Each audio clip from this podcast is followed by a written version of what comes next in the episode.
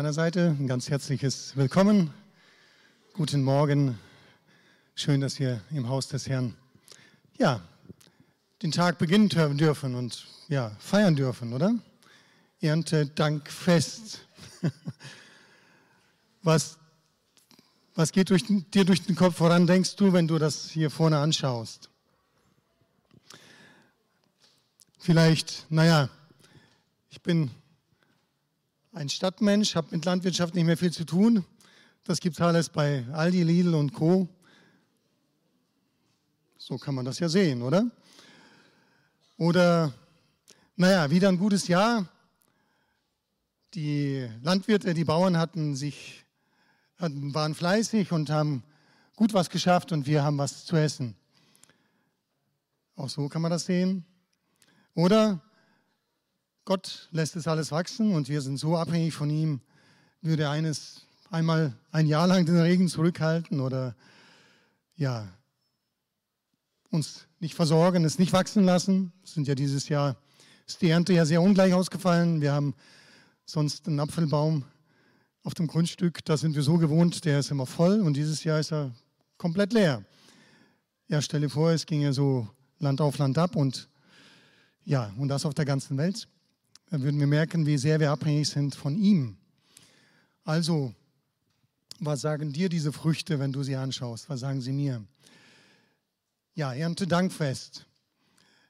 Äh, wenn ich das richtig sehe, geht das eigentlich zurück ja bis ins Alte Testament, wo die Landwirtschaft eigentlich der Haupt, ähm, ja, wo die Menschen sich noch dessen sehr stark bewusst waren, dass sie sehr stark von der, sehr oder komplett von der Natur, von Gott letzten Endes abhängig sind und wo sie Gott Danke sagen sollten, mit Früchten, mit dem, dass sie feiern, dass sie dankbar Gott preisen für das, was, ihnen, was er ihnen schenkt. Laubhüttenfest, ganze sieben Tage lang, eine ganze Woche lang nach der Ernte feiern und Gott danken.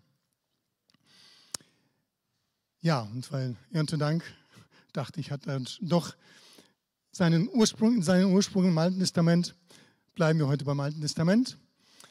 Ich möchte heute darüber reden, ja, die Predigt überschreiben mit Ordne deine Prioritäten neu.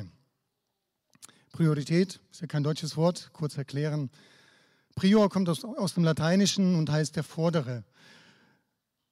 Auf gut Deutsch, ganz simpel gesagt, das Wichtigste zuerst. So, wenn, wenn wir von Prioritäten reden, dann ordnen wir die Dinge nach ihrer Wichtigkeit in diesem Fall. Das Wichtigste kommt zuerst und dann das weniger Wichtige und so weiter. Ordne deine Prioritäten neu heute. Wir gehen zurück zu 4. Mose, Kapitel 32,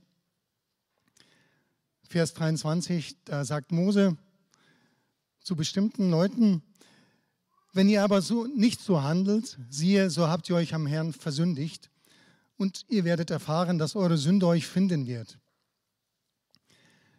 So, Ausgangslage, 4. Mose, das Volk Israel steht kurz vor dem verheißenen, steht schon vor dem verheißenen Land, vor dem Jordan. Und es geht darum, zu planen, den Übergang, das Einnehmen des gelobten Landes zu planen. Und da kommen speziell zwei Stämme zu Mose, nämlich der, äh, der Stamm Ruben und der Stamm Gad. Wir wissen dann auch noch, dass der halbe Stamm Manasse auch dabei ist und sie sagen, Mose, alles schön und gut, wir möchten aber, es gefällt uns hier ganz gut, wir sind, äh, wir haben uns hier eigentlich schon häuslich niedergelassen, wir möchten hier bleiben, auf dieser Seite vom Jordan, Jordan und möchten, ja, möchten hier bleiben. Und Mose, der wittert da schon, ja, Verrat und er sagt, wenn, ja, wenn ihr nicht mit eurem, mit euren Brüdern wenn ihr eure Brüder nicht unterstützt, wenn ihr hier bleibt und nicht mit rübergeht, um das Land einzunehmen, dann, ist es, dann werdet ihr schuldig vor Gott und diese eure Schuld wird euch finden eines Tages.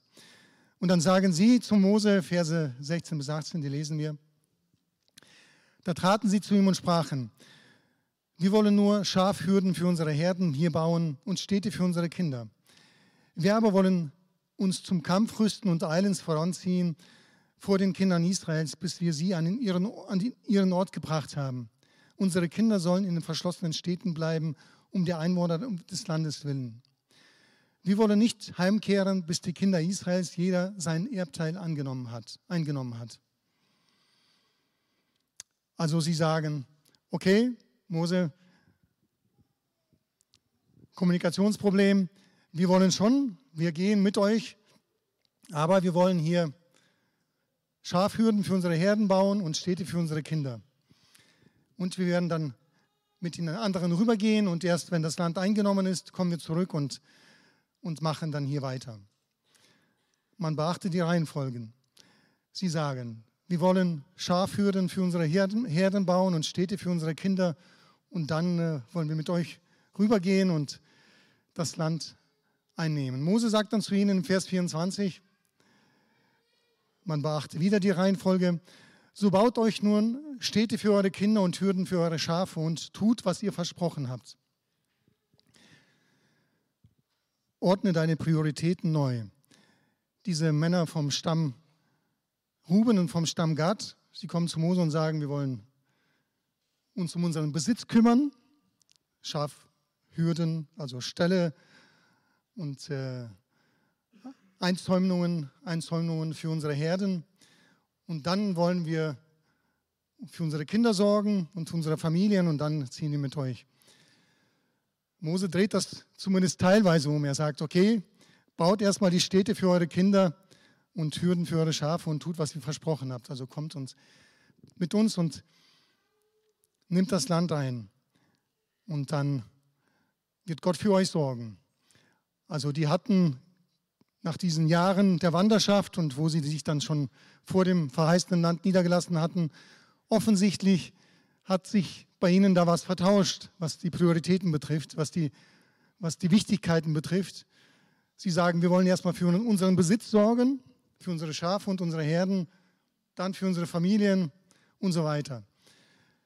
Mose dreht das um. Nein, der Besitz kommt nicht zuerst, sondern zuerst kommt in diesem Fall die Familie und dann kommt der Besitz. Weiter werden wir noch lesen. Im Neuen Testament heißt es Reich Gottes inklusive Familie und dann Besitz. Also, die mussten ihre Lektion lernen, nicht der Besitz kommt zuerst, sondern es gibt wichtigere Dinge. Das war sozusagen der Einstieg. Und dann gehen wir zum Buch Richter. Wir hatten die Geschichte von Simson schon, äh, vor einiger Zeit hat Oliver darüber gepredigt, vielleicht schon einige Male gehört. Heute noch einmal unter diesem Gesichtspunkt der Prioritäten. Und leider muss man ja sagen, also das heißt im Neuen Testament, die ganze Schrift, das Alte Testament ist uns gegeben, ja auch als Beispiel, als, äh, als Warnung. Das sind Beispiele positive oder gute und auch negative wie man es nicht machen sollte. Und leider im Falle von Simson ist es eigentlich, äh, ja, aus den Fehlern Simsons lernen und eigentlich aller Beteiligten.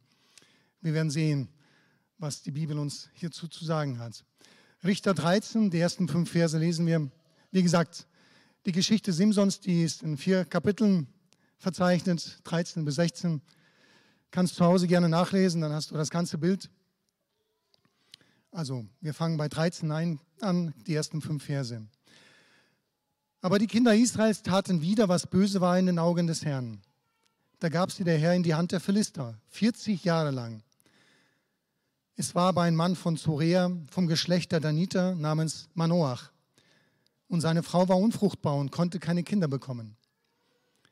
Und der Engel des Herrn erschien der Frau und sprach zu ihr, siehe doch, du bist unfruchtbar und kannst keine Kinder bekommen aber du wirst schwanger werden und deinen Sohn gebären. Und nun hüte dich doch, dass du keinen Wein noch starkes Getränk trinkst und nichts Unreines isst. Denn siehe, du wirst schwanger werden und einen Sohn gebären. Dem soll kein Schermesser auf das Haupt kommen, denn der Knabe soll ein Naziräer Gottes sein vom Mutterleib an. Und er wird anfangen, Israel aus der Hand der Philister zu erretten. Eigentlich eine sehr tragische Situation.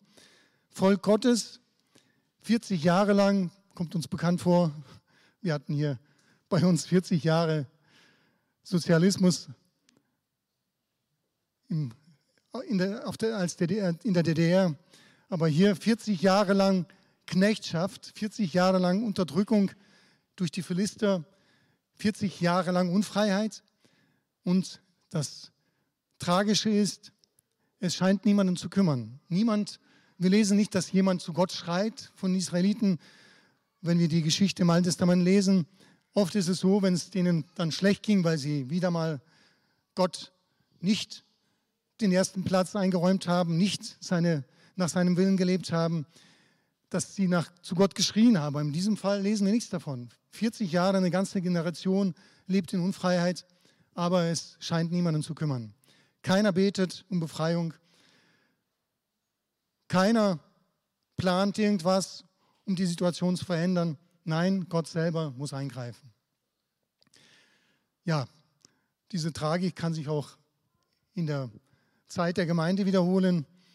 Wir beten, dass es nicht so passiert.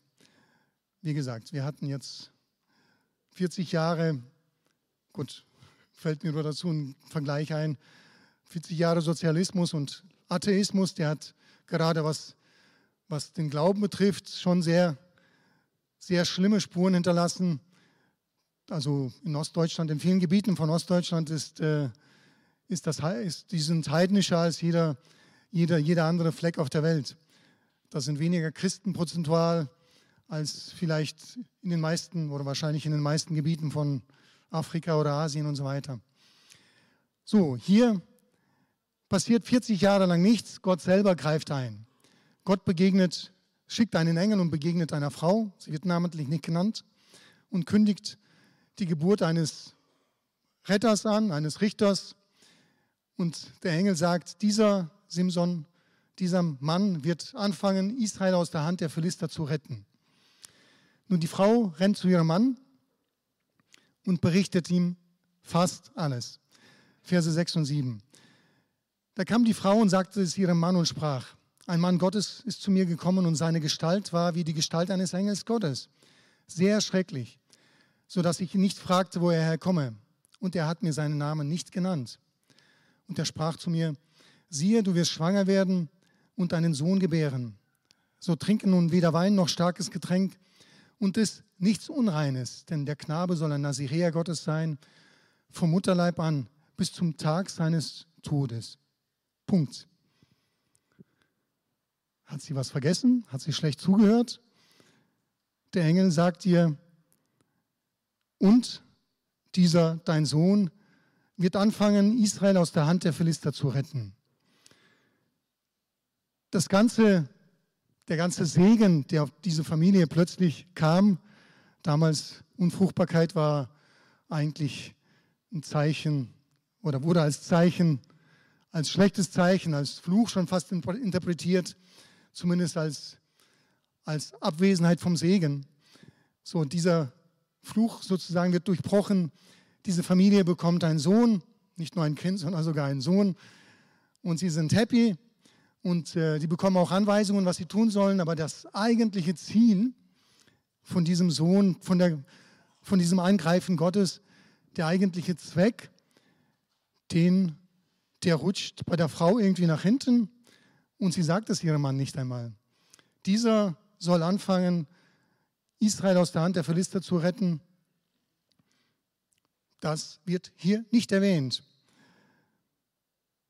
Kann einer neutestamentlichen Gemeinde ebenfalls das passieren, dass wir als Christen, als Menschen, die mit Jesus leben, dass wir gerne die Regeln des christlichen Glaubens befolgen, die finden wir in der Bibel, gerne auf Dinge verzichten, die Gott nicht gefallen, finden wir auch in der Bibel. Aber das eigentliche Vergessen, den Zweck, wozu wir hier sind als Einzelne und auch als Gemeinde, nämlich dass Gott will, dass Menschen aus der Hand des Feindes befreit werden. Das ist der eigentliche Zweck der Gemeinde auf dieser Erde, sonst wäre sie nicht mehr da. Solange die Gemeinde da ist, ertönt der Ruf an die Menschheit, an die Gemeinde Jesu, von der Gemeinde Jesu, dass es Rettung gibt, dass es Freiheit gibt, Freiheit von Sklaverei, von Unterdrückung, Freiheit der Kinder Gottes. Genau in diese Falle ist diese Frau von Manoach, die Mutter von Simson, getappt. Und genau, interessanterweise, genau das gibt sie ihrem Sohn weiter.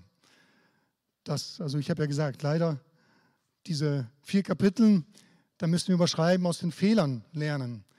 Da gibt es eigentlich wenig Positives zu berichten. Ich habe mir aufgeschrieben, wer das eigentliche Ziel Gottes mit seinem Leben und der Gemeinde nicht erkennt, das hat jemand gesagt, wird niemals teamfähig sein. Er bleibt immer ein Einzelkämpfer. Simson erkennt, steht nirgendwo geschrieben, dass es sein eigentliches Ziel war, sein Volk aus der Knechtschaft der Philister zu befreien. Im Gegensatz zu anderen Richtern in, Israels, in Israel hat Simson niemals versucht, gleichgesinnt, gleichgesinnt um sich zu scharen, zum Beispiel wie Gideon. Gideon ruft Männer zusammen, ruft Krieger zusammen, schmiedet Pläne, wie besiegen sie die Feinde. Simson macht das nicht. Nirgendwo findest du, dass Simson irgendeinen Partner hat, irgendein, irgendein Team hat. In seinem ganzen Leben ging es nur um ihn und um seine Wünsche und letzten Endes um seine, um seine Lust. Sie gefällt mir, diesen Satz sagt er mehrmals in diesen vier Kapiteln über Frauen, die ihm gefallen. Und wie gesagt, da hat dann jemand gesagt, wer das eigentliche Ziel Gottes mit seinem Leben und der Gemeinde nicht erkennt, wird niemals teamfähig sein. Er bleibt wie Simson immer ein Einzelkämpfer.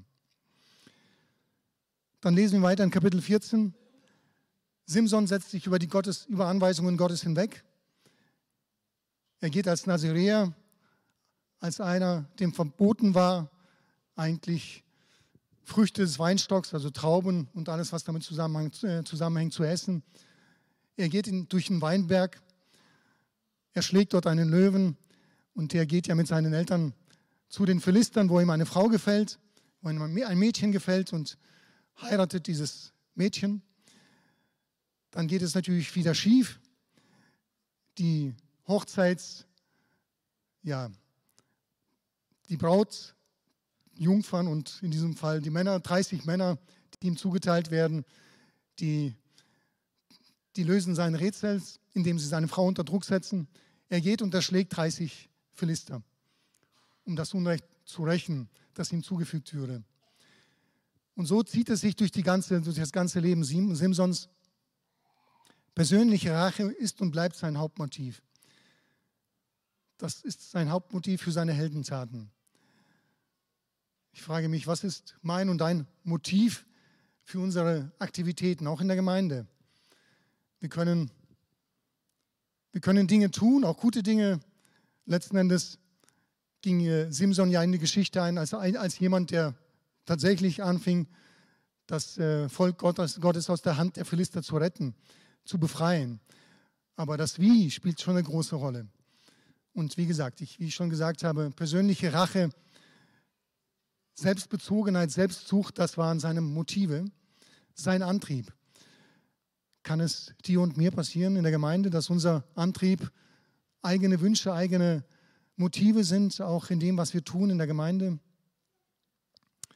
Kapitel 15, da geht es weiter. Die Philister, die Feinde des Volkes Israels, die fanden das nicht gut. Die blasen zum, zum Krieg gegen eine Person, gegen Simson.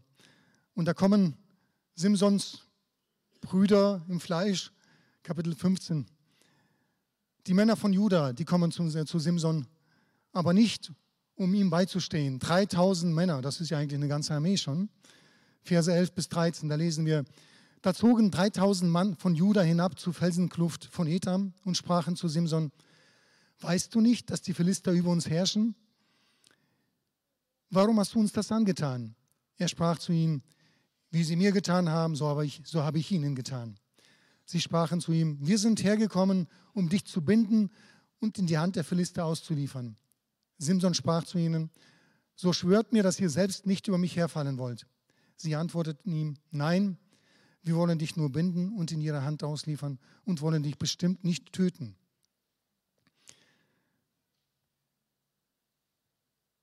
Dreitausend Krieger kommen, Männer von Juda, ich denke, das waren schon Leute, die fähig waren zum Kampf. die kommen zum Einzelkämpfer Simson, aber nicht, weil sie ihm helfen wollen, sondern eigentlich, weil sie sich gestört fühlen in dem, ja, in dem, was passiert. Da macht einer Ärger und die Feinde, die Feinde finden das nicht gut und werden wieder das Volk bestrafen und sie kommen, um eigentlich Simson zur Raison aufzufordern. Das heißt, um das Ganze wieder, die Wogen wieder zu glätten. Es soll alles so bleiben, wie es ist. Es ist nicht eigentlich ein Trauerspiel damals im Volk Gottes. Statt, statt aufzustehen gegen die Feinde, statt sich zu befreien, sind die so zufrieden mit ihrer Situation, dass sie jede Störung, dass sie jede Störung ärgert. Und sie gehen hin, sind eigentlich in der Lage zu kämpfen, 3000 Männer. Und statt irgendwas zu, vorzuschlagen, wie man die Philister aus ihrem Land vertreibt. Nein, sagen sie, wir möchten, dass wieder Ruhe einkehrt.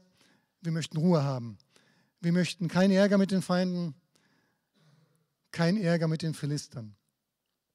Ich frage mich, kann es auch bei uns so weit kommen, dass wir als Christen, als Gemeinde Jesu lieber keinen Ärger mit dem Feind haben wollen und jede Aktivität, die Ärger in sich birgt, Ärger mit dem Feind, dass wir sie lieber unterbinden wollen.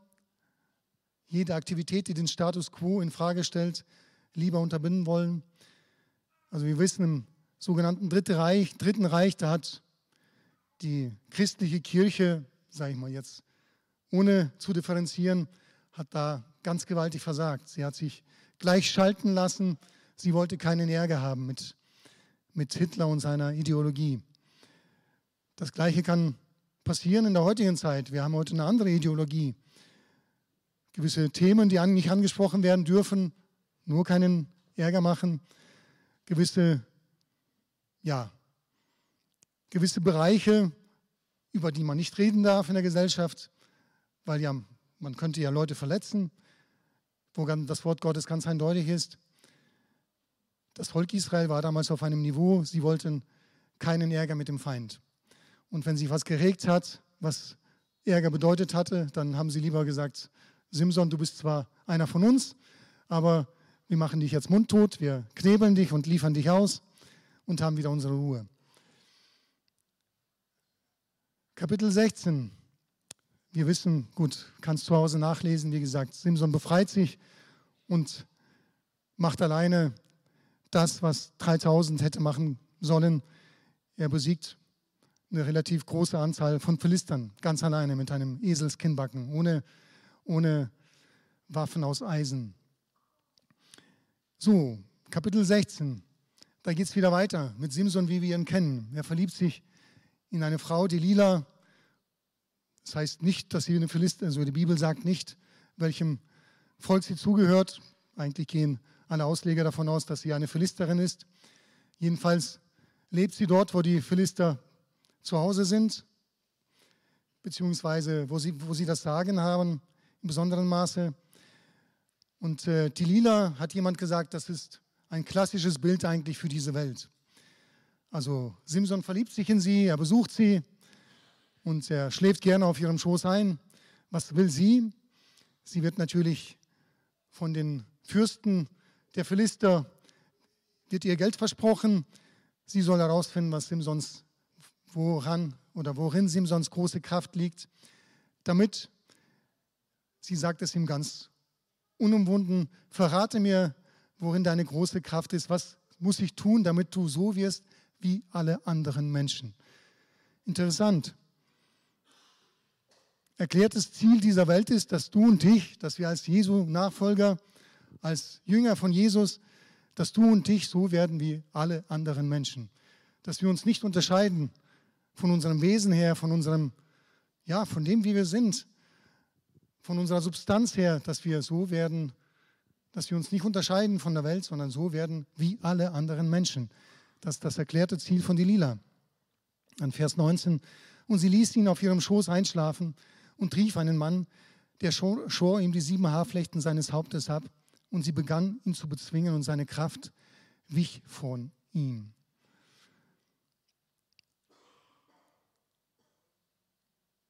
Also wie ich schon gesagt habe, erklärtes Ziel dieser Welt ist es, dass die Nachfolger von Jesus so werden wie alle anderen Menschen. Und äh, ja, wenn wir nicht eine klare Grenze setzen, das hat Simson nicht gemacht. Er hat sich immer hinausgewagt. Eigentlich, wie ich schon gesagt habe, Selbstbezogenheit, Selbstsucht, letzten Endes auch seine Augen, Augenlust nennt es das Neue Testament, das, waren, das, war, so ein, das war sein Motiv, sein, sein Antrieb in seinem Leben. Er hat sich immer wieder sozusagen ins Feindesreich gewagt, aber nicht darum, um äh, für Ärger zu sorgen, sondern ja, wie gesagt, er verliebte sich in eine Philisterin, hat sie geheiratet. Dann lesen wir weiter, er ging zu einer Hure. Dann verliebt er sich wieder in eine andere, in Delila, die zumindest mit den Philistern kooperierte.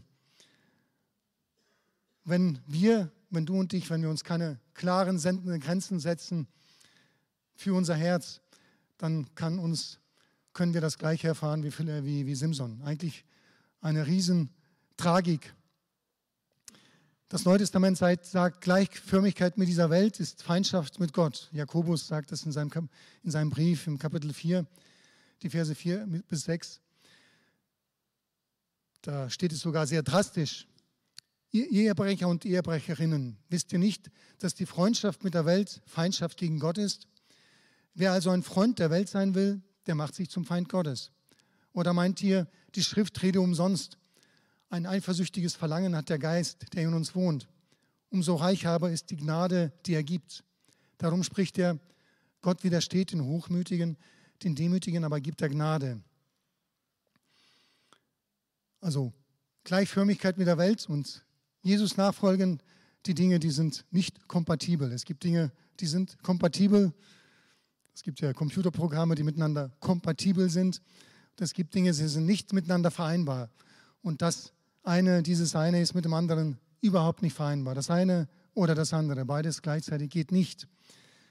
Beides gleichzeitig versuchen, beides gleichzeitig, das rächt sich wie bei Simson. Simson verliert am Ende genau das, was, ihm, was sein großes Problem war, nämlich seine Augen. Sie werden ihm ausgestochen. Er ist dann blind und darf bei den Feinden die Mühle treten, die Mühle mahlen, bis seine Haare wieder wachsen. Dann erringt er nochmal einen großen Sieg. Aber das Tragische, dass selbst in seinem größten Sieg bleibt Rache seine Motivation. Vers 28, Kapitel 16 lesen wir. Simson aber rief den Herrn an und sprach, mein Herr, Herr, gedenke doch an mich und stärke mich doch, oh Gott, nur diesmal noch, damit ich mich an den Philistern mit einem Mal für meine, für meine beiden Augen rächen kann. Also das mich und das mein und das meine, das war das war so fest in ihm drin. Bis zum Schluss. Er war ein auserwähltes Werkzeug Gottes, ein Gesalbter Gottes und doch bis zuletzt in seiner Selbstbezogenheit gefangen. Und die eigentliche Berufung, das Volk Gottes aus der Sklaverei der Feinde zu befreien, haben weder seine Eltern noch er erkannt. Das ist eigentlich die Tragik aus, diesem, aus dieser Geschichte von Simson. Das heißt für mich, die Prioritäten, die Prioritäten, die Wichtigkeiten, die waren falsch gesetzt. Simson war trotzdem ein Held. Trotzdem hat er einiges bewegen können.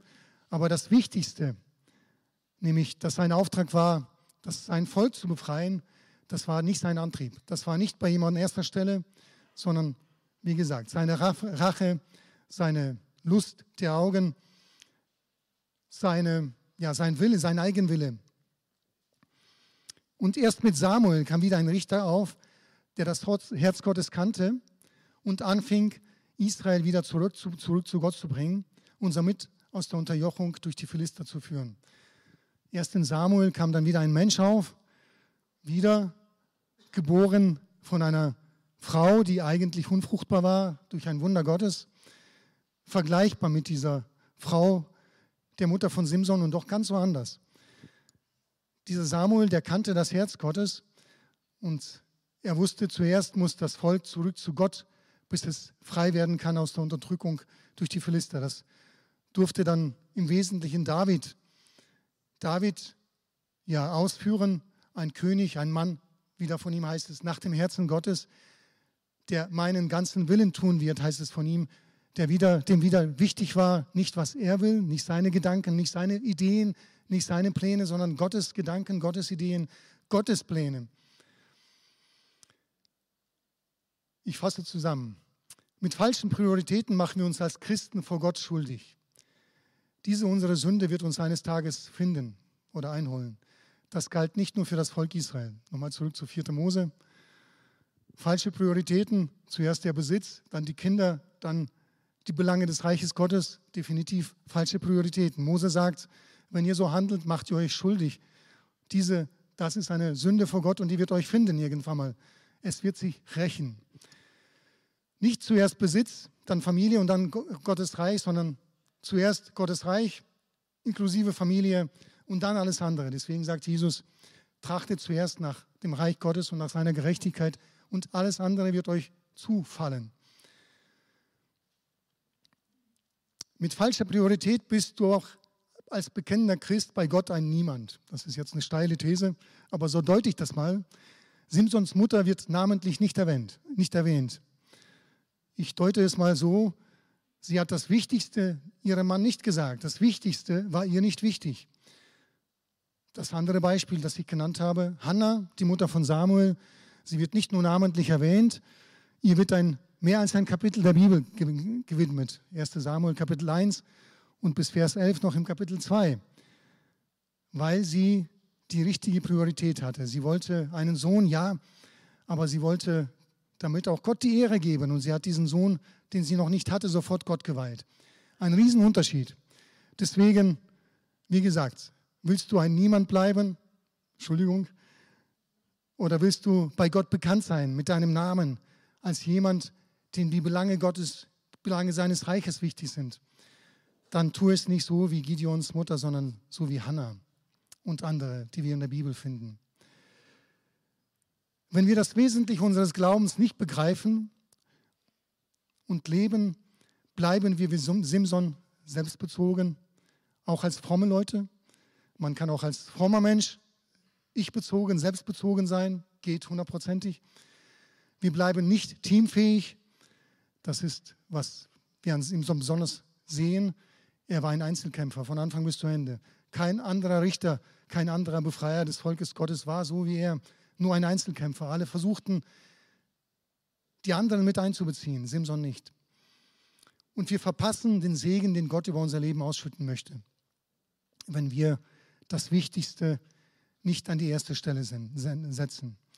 Denn das ist nämlich genauso wie mit der Sünde, mit dem Segen. Wenn wir nämlich, wie Mose sagt, wenn ihr das falsch, wenn ihr falsch lebt, die falschen Prioritäten setzt, dann macht ihr euch schuldig und diese Schuld wird euch eines Tages einholen. Genauso ist es mit dem Segen. Wenn wir als Christen richtig leben, wenn wir das, das Wichtigste zuerst, nämlich das Reich Gottes, Jesus, an die erste Stelle setzen und alles andere danach, dann wird dich der Segen treffen. Das kannst du gar nicht vermeiden. Gottes Segen wird dich treffen in seiner ganzen Fülle. Wir haben schon gehört, Dennis, danke. Alles, du wirst mit Paulus sagen können, alle Dinge, die Gott lieben, werden dir, werden mir zum guten Dingen, zum Besten dienen sogar. Und deswegen mein Aufruf Ruf an euch, mein Aufruf an dich heute Morgen, setze oder ordne deine Prioritäten neu. Lasst uns das Wichtigste an die erste Stelle setzen und alles andere.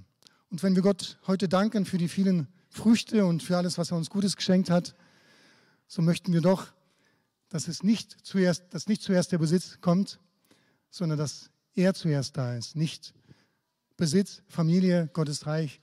Das ist die falsche Reihenfolge. Lass uns aufstehen. Das Lobpreisteam kann nach vorne. Lass uns im Gebet noch Gott antworten auf, diese, auf dieses Sein reden.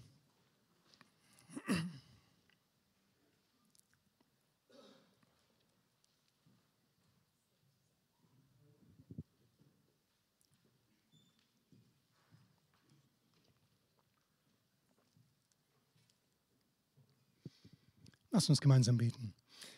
Jesus, wir danken dir von ganzem Herzen, dass wir dein Wort haben als ein Beispiel, auch wie wir handeln und auch nicht handeln sollen. Du gibst uns Beispiele, ja, gute Beispiele, du gibst uns aber auch Beispiele, denen wir nicht nacheifern sollten, Herr.